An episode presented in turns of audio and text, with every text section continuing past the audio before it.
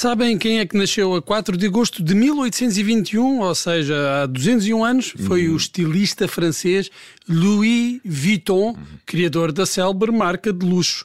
Vão lá à internet ver a cara do senhor se estão à espera de encontrar alguém tipo Karl Lagerfeld ou mesmo Yves Saint Laurent. Preparem-se para encontrar um senhor balzaquiano com ar de romancista furioso do realismo francês. Pois é, as aparências enganam e por falar nisso.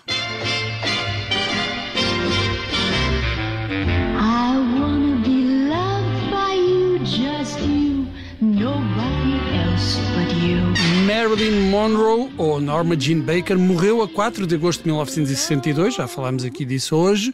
Isto foi há 60 anos, mas a lenda continua viva, como reza a canção. E é talvez o maior ícone do cinema do século XX. Estreou-se em 1947 no filme Dangerous Years e antes de se tornar uma estrela mais brilhante do que as outras, teve pequenas participações em grandes filmes como Eva, o filme em que se destacavam Bette Davis e Anne Baxter. Em 1953, três filmes a tornaram-na na atriz mais requisitada de Hollywood e uma das mulheres mais desejadas do mundo. Niagara, como casar com um milionário e os homens preferem as loiras, neste último filme cantava uma das eh, suas canções mais emblemáticas. A kiss on the hand may be quite continental, but diamonds are a girl's best friend. A kiss may be grand, won't pay the rental on your humble flat or help you at the automat. Objeto das fantasias masculinas e alvo da ira dos conservadores que a achavam demasiado provocadora, a atriz ofereceu aos cinéfilos e ao mundo uma das imagens mais duradouras da cultura popular, cena do filme O Pecado Mora ao Lado de Billy Wilder, em que o vestido branco se levanta ao passar sobre a saída de ventilação do metro.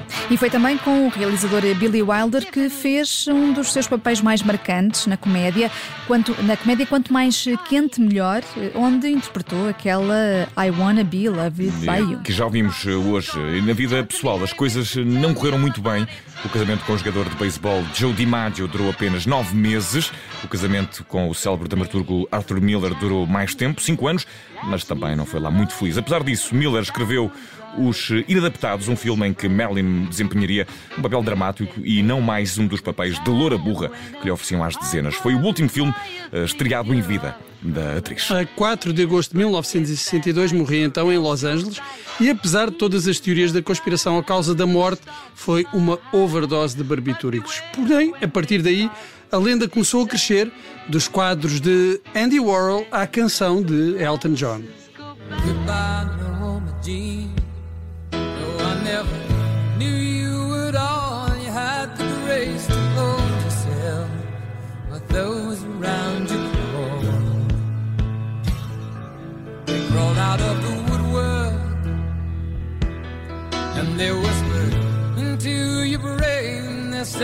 A lenda continua viva também em muitos filmes e telefilmes eh, que relatam a vida de Marilyn, com várias atrizes a vestirem a pele da diva, de Michelle Williams a Mira Sorvino, passando até por Ashley Judd. E agora vem aí outra. Ana de Armas eh, vai ser a próxima Marilyn no filme Blonde, uma adaptação do romance de Joyce Carol Oates. E é uma escolha que já está a ser criticada. eh, Isto porque, eh, bem, na internet não é preciso grandes justificações, mas neste caso é por causa do sotaque da atriz hispano-cubana. Apesar disso, os herdeiros de Marilyn já vieram defender Ana de Armas e o seu desempenho no filme. É, e mesmo que a Ana seja uma mulher de armas, gostaram do trocadilho. Ah, obrigado. Este trocadilho, Eu mesmo estava mesmo a precisar e hoje nem estava particularmente inspirado. Ele agora apareceu-me assim, não sei, parece que estava escrito. E, é- e aqui é mesmo uma, uma mulher de armas. eh, Não a viram eh, no último James Bond? Eu vi, esta eu vi, Ana de vi. armas, aquele que tem uma música de, de Billie Eilish que ganhou o Oscar de eh, melhor canção original. Não sei se estão familiarizados.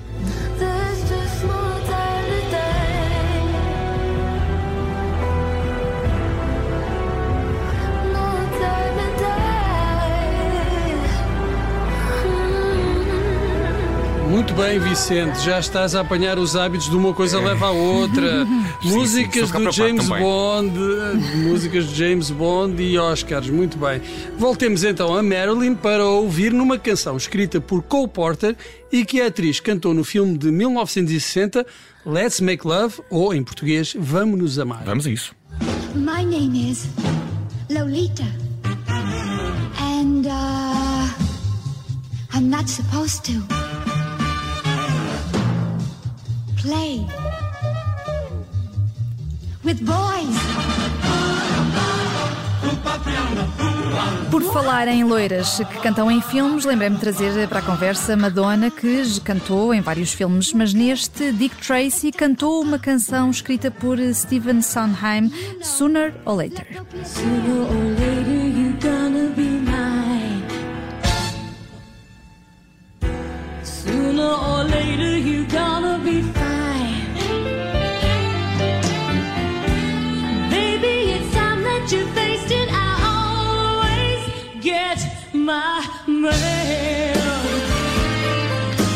E isto foi propositado, não parece uma canção típica do, do repertório de, de- de Madonna. E além de ser uma loira a cantar uma música, o que é que temos aqui de especial? É que esta canção recebeu o Oscar de melhor canção original em 1990, mas não é só isso. Madonna interpretou o tema na cerimónia eh, de entrega dos Oscars desse ano. E em que é que ela se inspirou para a atuação? Em Marilyn Monroe. Vejam e vamos ouvir mais um bocadinho.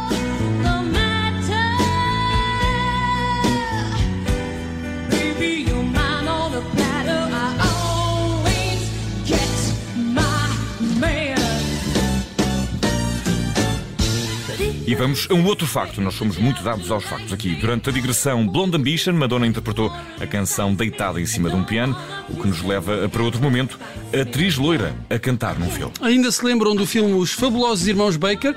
Não é assim tão antigo e tinha nos, nos papéis principais dois irmãos na vida real, Bo Bridges e Jeff Bridges, mas mais importante do que isso, tinha Michelle Pfeiffer. E ainda mais importante do que isso, tinha Michelle Pfeiffer a cantar Making Whoopie em eh, cima de um piano. Ah, pois é. Another